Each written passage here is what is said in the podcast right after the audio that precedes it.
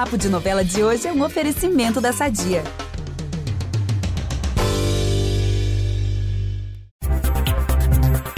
Se a Guta já tem dramas suficientes para pensar, isso é porque ela não sabe o que a aguarda nos próximos capítulos de Pantanal. Um detalhezinho vai deixar tudo tenso na Fazenda do Tenório. E eu, Ícaro Martins, conto todos os babados para vocês. Antes de falar da Guta Regatinha, o que vocês têm achado do fogo da Maria Bruaca e do Alcides, hein? Pois então, nos próximos capítulos, ela vai pedir pro peão usar o pijama do Tenório na cama do casal. Limites? Ela não tem.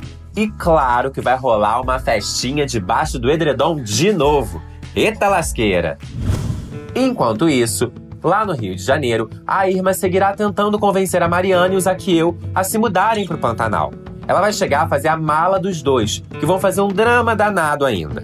Antes disso, ela sairá para jantar com Gustavo e a Nayara, que vão ter uma nova crise e vão colocar o pé na estrada novamente. Mas depois desses causos, vamos ao que interessa. Guta.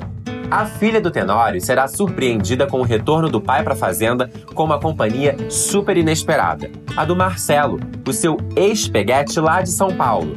Lembram que ela descobriu que o Marcelo era seu irmão graças a uma ligação do Tenório na porta do motel? Agora, a Guta vai se deparar com ele na porta de casa, com as malas prontas para ir embora. Nem preciso dizer que ela vai desistir de partir, né? Já pensou em um climão desses?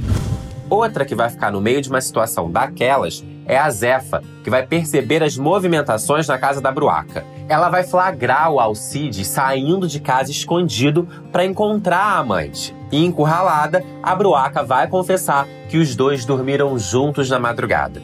No que, que isso vai dar? Não deixem de assistir Pantanal e acompanhem todos os detalhes na TV, no G-Show e no Globoplay. Amanhã eu tô de volta com mais spoilers. Um beijo!